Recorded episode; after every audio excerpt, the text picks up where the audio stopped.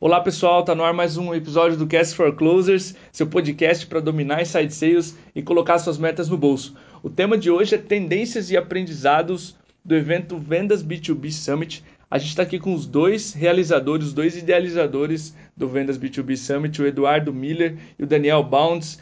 Pessoal, muito prazer ter vocês. O Daniel, pela primeira vez aqui no Cast for Closers, o Eduardo já a segunda vez. A primeira vez ele falou sobre spin selling. Sejam muito bem-vindos. É um prazer ter vocês aí. Bom, muito obrigado, Diego. Prazer, é um prazer participar. Eu sou, eu sou ouvinte do podcast há muito tempo. Sou Legal. fã do, do conteúdo que vocês produzem, então estou muito feliz em participar. Show de bola. Muito legal estar de novo aqui, Cordovez. Sempre bom fazer parte do conteúdo da MeTime. Pô, legal. E, e, obrigado aí pela, pela, de novo pela presença. Primeiro, rapaziada, eu queria que vocês dessem um panorama geral desse evento online. É, quantas pessoas participaram? Quais foram os principais palestrantes? Quantos vocês entrevistaram? Quais assuntos vocês abordaram nesse evento? Para quem ainda não, não teve contato né, com, com o evento em si. Claro, claro.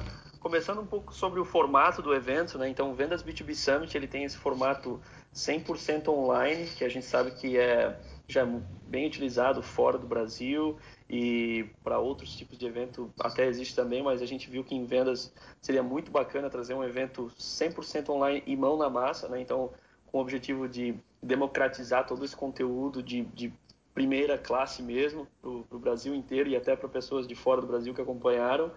É, sendo online, foram a gente foi muito feliz, tanto na quantidade quanto qualidade de palestrantes, apoiadores, patrocinadores, tudo isso.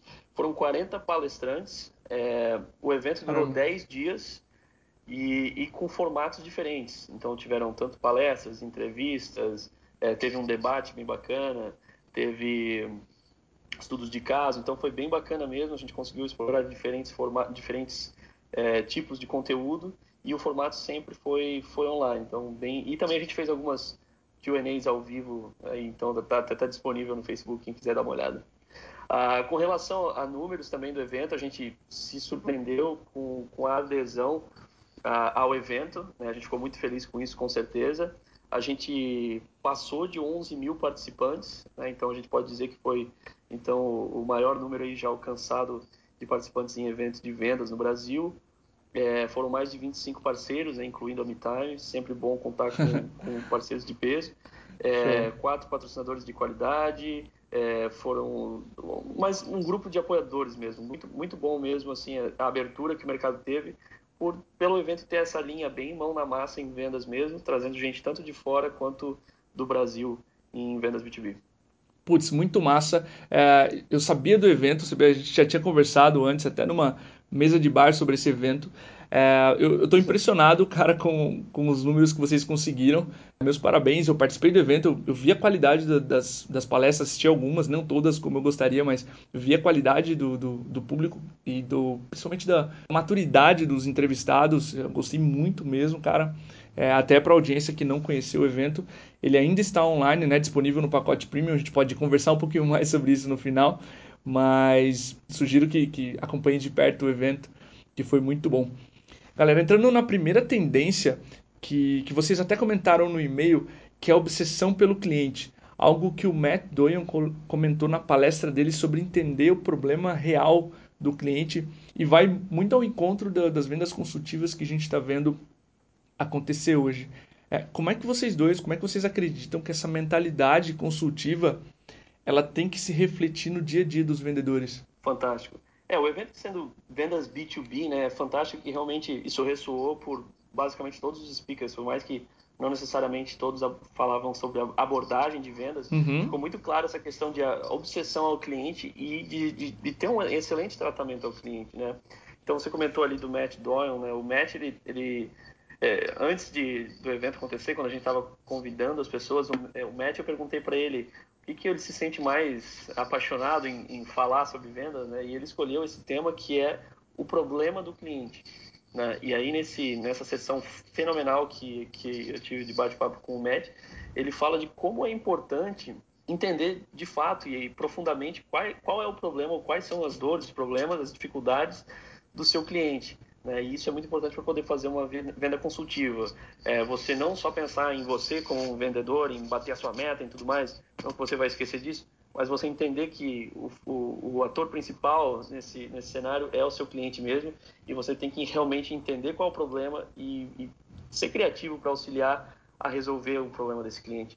Então, no fim das contas, quando a gente fala de, de, de obsessão ao cliente, é muito nessa linha de entender que uh, quando a gente fala de vendas B2B, os que estão fazendo, os que estão sacando, né, como que está acontecendo com vendas B2B no mundo, eles estão vendo que o, o, comprador cada vez tem mais poder, cada vez tem mais dados e informações na sua frente.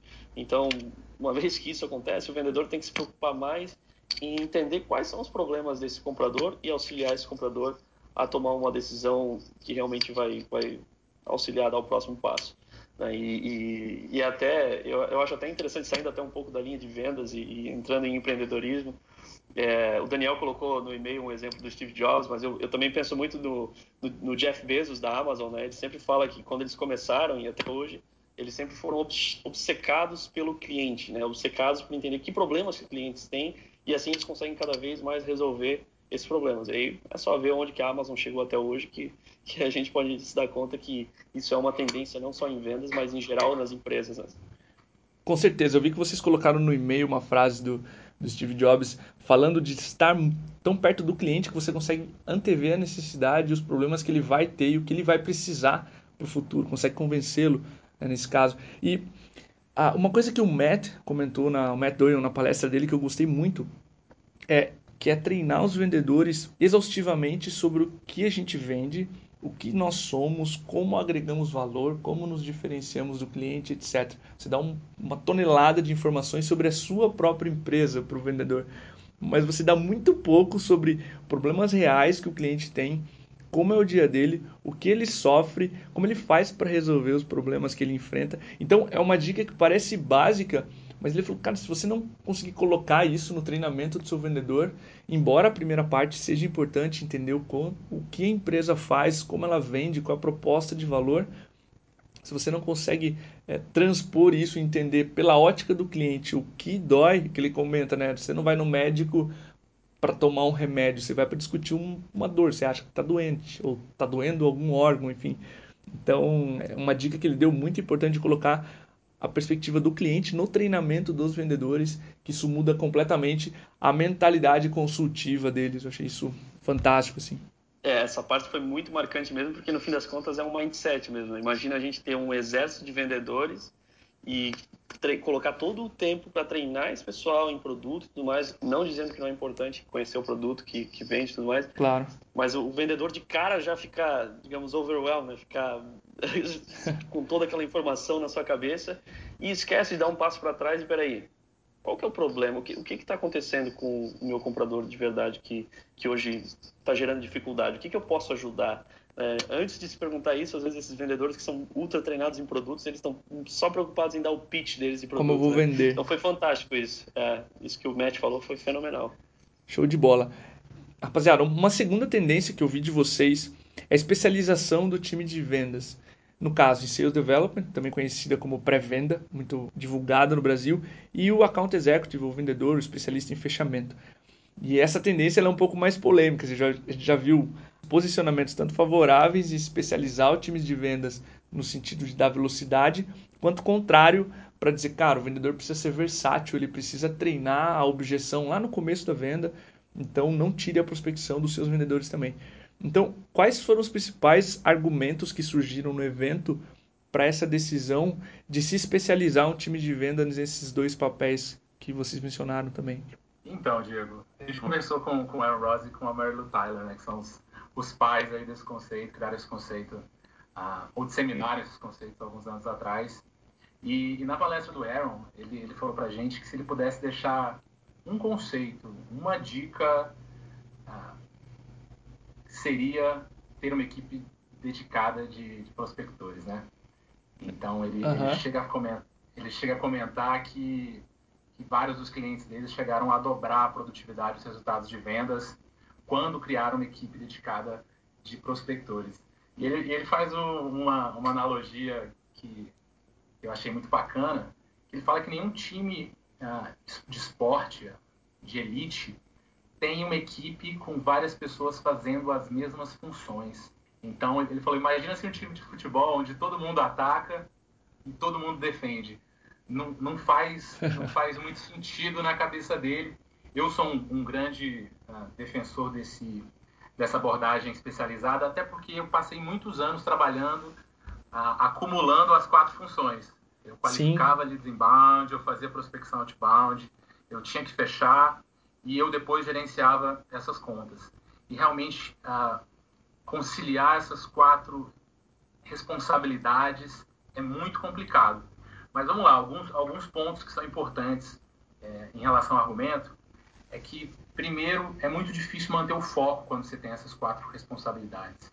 É, é uma montanha russa que acho que só quem passou entende. Você faz um trabalho para gerar algum, algum pipeline e, e aí depois você fica muito ocupado ah, fechando essas, essas oportunidades que você gerou e acaba esquecendo de prospectar. Isso acaba gerando resultados muito instáveis e pouco previsíveis.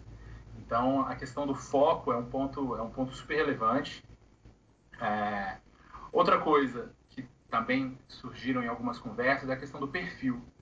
Nem sempre o perfil de uma pessoa para fazer o trabalho de prospecção é o mesmo perfil para a pessoa que vai fechar as vendas, também nem sempre o mesmo perfil para um, um account manager ou um, um customer success manager.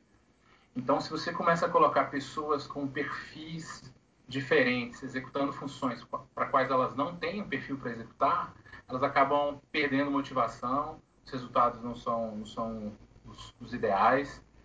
Então, essa, essa questão do perfil certo para a função certa é um outro argumento forte. E, e também a questão de, de, treinamento, né? É claro que Perfeito. se você tiver uma única função, se a única função for prospectar, é muito mais fácil você treinar, masterizar essa sua função. Então, a, a especialização facilita a questão do treinamento. E uma, um outro ponto também que eu já vivi muito, que é a menor visibilidade dos problemas quando as equipes fazem todas as quatro funções e alguma coisa não está funcionando, você tem dificuldade de identificar o que está acontecendo, por que está acontecendo, isolar esse problema e tentar resolver. Em, em, equipes especializadas, você tem muito mais visibilidade do problema, fica, é muito mais fácil você fazer esse controle e acabam aí acaba sendo mais fácil corrigir. Mas a gente perguntou também para o Aaron quais são os contextos que ele achava que, ah, que não valeria a pena ah, especializar. E ele basicamente falou em vendas muito simples, em vendas B2C. Ah, claro. Ele acha que. Ele, ele colocou a variável complexidade como o principal elemento para você, se você tiver uma venda muito simples para consumidor final, não valeria a pena segmentar a equipe. Legal. A Trish Bertuzzi comentou no podcast dela que para vendas pouco complexas ou se você vende para startups, empresas pequenas onde você consegue acessar o decisor muito fácil ou ter um ticket muito baixo, não vale a pena especializar o teu prospector, porque o, o CAC simplesmente o, o, custo de aquisição do cliente simplesmente não comporta mais um profissional no ticket que você vende, entendeu? Então isso, por isso eu, eu até provoquei a vocês na, na resposta eu gosto muito desses quatro argumentos que você usou, do, do foco, do perfil, da, do treinamento e da visibilidade dos problemas, para você simplesmente não acumular. Mas eu acho que esses cuidados que a, que a Trish comentou são essenciais para decidir se especializa ou não o time. Mas ótima resposta, cara. Não, sem dúvida. Essa análise de viabilidade, é, né, analisar o seu custo de aquisição e saber qual custo que você tem na sua equipe de venda é, é determinante para tomar essa decisão, sem dúvida. Ótimo. Ah, uma próxima tendência que a gente viu no evento que se fala muito é a expansão do papel do marketing por todo o funil. Não por ser um marqueteiro, mas eu adoro é, essa, essa tendência. É, isso é real, isso acontece, cara. A gente já viu. Tem um diagrama que o Thomas Tumbus ele colocou no blog dele, é, do Steve Patrizi. Na verdade, ele viu essa figura pelo Steve Patrizi, que em empresas onde crescimento é mais rápido, o marketing toma, toma conta de uma maior parte da jornada do que simplesmente ali no comecinho, quando eu começo a falar sobre interesse, o, levantar o problema para o cliente, já passar o, a bola para vendas. Então, uma das coisas que a gente mais tem visto funcionar na MeTime, já falando sobre expansão desse papel do marketing, é produzir conteúdos que suportem as conversas dos vendedores. E quando a gente começou a fazer isso, a gente viu os vendedores usarem os argumentos e fechar a call do tipo, eu vou mandar também um conteúdo para você que fala sobre isso, dá uma autoridade gigante, coloca você nessa posição de trusted advisor, de conselheiro de confiança que o Eduardo comentou no começo, né? Que outras boas práticas, eu dei o exemplo de uma, mas que, que a gente aprendeu que funciona, mas que exemplos de outras boas práticas sobre o papel do marketing no funil de vendas surgiram aí no evento que os palestrantes comentaram? Não, bacana, Diego. A, a, você, você mostrou esse gráfico na entrevista que a gente conversou, né? Isso. Do funil de, do funil de vendas, onde empresas de, de, de vendas de alta velocidade, o marketing ah, ele vai até uma passa não só pelo topo do funil, mas também pelo meio do funil, né? Isso, tá ficando essa, cansado. Desculpa é... aí por Não, mas assim, eu acho que a, a, a mudança que a gente está observando é essa mesmo, né? Vendas entrando mais tarde no processo de vendas. A gente conversou durante o evento sobre lead scoring, e essa é uma, uma outra prática que representa essa, essa mudança, né? Perfeito. Marketing com, com, com práticas de nutrição de leads e lead scoring. Uh, marketing trabalha educação e priorização de leads. E, e substitui um trabalho que antes era feito exclusivamente por, por vendas, né? Então, além da utilização de conteúdo, nutrição de leads e lead scoring são, são práticas que, que, que marketing tem, tem implementado, que tem levado mais para frente no funil. E também a questão da criação dos SDRs, que a gente já comentou. Existe uma, uma discussão grande no mercado se essas são funções de marketing, se são funções de vendas, se deveriam ficar sob responsabilidade de qual área. Mas ah, vários dos palestrantes, ah, na opinião deles, bateram o martelo dizendo que eram são funções de marketing, né? Inclusive a Sean Shepard bateu muito forte nisso. E então, com essas funções de sales development crescendo, também o trabalho de qualificação fica hoje mais sob responsabilidade de marketing do que era anteriormente. Perfeito. Então, essas são algumas das práticas que, que tem feito uh, marketing e participado mais em todo o processo. Ótimo, cara, concordo com todas essas que você colocou. Então, resumindo, a gente falou de obsessão pelo cliente, especialização de time de vendas e expansão do papel do marketing por todo o funil, como as três principais tendências. Daniel Eduardo, vocês existe algum outro assunto que chamou a atenção de vocês eh, no evento para 2017 ou para os próximos anos que a nossa audiência também deveria prestar atenção para esses três? Sim, eu, eu acho que outra, outro ponto que eu acho que fica muito claro é a relação que o vendedor passa a ter que ter com cliente, dados né, e a tecnologia, né, que ele está tendo que interagir todo dia. E isso, algumas palestras ressoaram isso, desde a Mary Lou Tyler comentando sobre como que o, como que o cliente deve ter um, um perfil, muitas vezes, de a gente até brincou, ah, é quase um engenheiro, então. É, é lá, assim, ter um perfil de resolver problemas e analisar os, esses, esses, problemas dos clientes. Como também o Daniel Ho, quando ele fala sobre a morte do vendedor tradicional, que é até um título polêmico, mas ele traz, inclusive, em boas notícias para quem quer realmente vender bastante nos próximos anos, o que está vindo cada vez mais em tendências de tecnologia e tudo mais, onde o vendedor ele tem que ser também além de o que a gente falou ali da primeira tendência de um obcecado pelo cliente, o Daniel Roth até chama de CEO da experiência do cliente, mas ele tem que, ter, tem que ser também um cientista de dados. Né? Então esse foi outro ponto que eu achei que chamou a atenção bastante, é, porque o que, que, é, o que, que, é muito legal do Vendas B2B Summit? Né? A gente viu que a gente tem uma impressão que o Brasil tem tido uma evolução muito legal em termos de marketing digital, isso é muito positivo, é onde o marqueteiro ele, ele tem que ser uma, uma pessoa cada vez mais analítica, né? Uhum. Mas isso também acontece com vendas. Né? Agora, uma vez que você tem todas aquelas leads, todas aquelas informações vindo de marketing, você está empoderado com tudo aquilo e também o seu comprador está empoderado, você tem que entender como lidar com, essa, com esses dados e com essa tecnologia da melhor forma possível. Né? Então, um outro ponto que é interessante, que foi uma das trilhas do Vendas B2B Summit, é a questão tecnologias para vendas. Né? A MeTime sendo um exemplo, mas a gente sabe que cada vez mais é, vão surgir mais tecnologias, assim como o marketing tem evoluído cada vez mais, as vendas também também vai acontecer isso. Então, uh, não só se, se, alguma empresa que está ouvindo isso não tem um CRM, pelo amor de Deus, né? Corre e vai, vai, vai atrás um CRM. Então, esse tipo de coisa assim, foi comentado no Vendas B2B Summit. É, não só CRM, mas todas essas ferramentas ao redor dessa, né, desse, desse ator principal, digamos assim.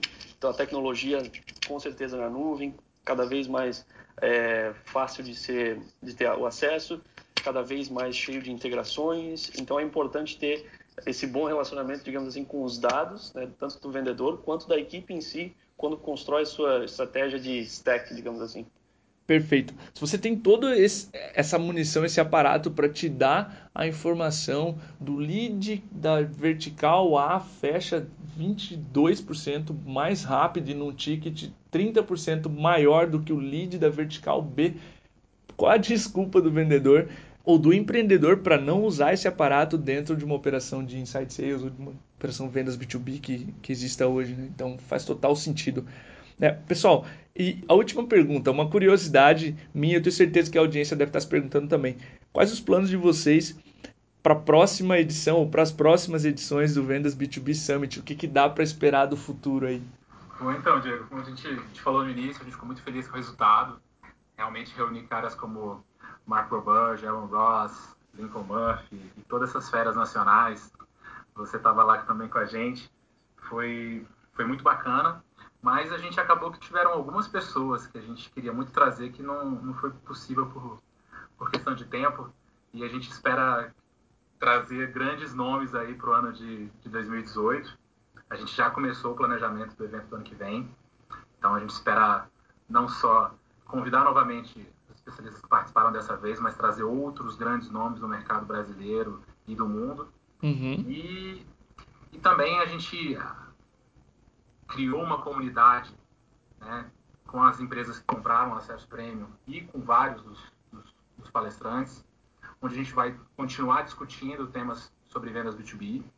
A nossa ideia é fazer eventos, meetups locais e continuar ah, levando essa discussão para todo o Brasil. E também estamos aí estamos planejando produzir uma série de conteúdos para continuar educando o mercado sobre essas práticas mais, mais modernas de, de vendas B2B. Então, temos muitos planos e, e o Summit, o Vendas B2B Summit 2018 vai ser ainda melhor do que esse ano, com certeza. Que legal, cara. Fico muito ansioso para ver essa segunda versão do evento. E, de novo, cara, muito obrigado. Foi uma honra participar com todos esses nomes, essas cabeças pensantes aí sobre o mundo é, de vendas B2B. Então fiquei muito honrado, muito feliz com o convite, adorei participar, tanto da, do, do, do, painel como da live. Então, em nome da MeTime, em nome de todo mundo que, que acompanhou o evento, obrigado por, por fazer isso aí, cara. O Brasil precisa mais desses eventos, mais desse conteúdo, mais dessa galera pensante é, sobre esse novo modo de vender consultivamente, se importando com o problema do cliente. Ah, tá mais do que na hora do que vendas deixar de ser aquela coisa assim de você não dizer para o seu filho seja um vendedor no futuro, mas fazer algo que o Mark Roberge fala. Eu quero que os profissionais de venda sejam reconhecidos como pessoas inteligentes que ajudam as outras pessoas.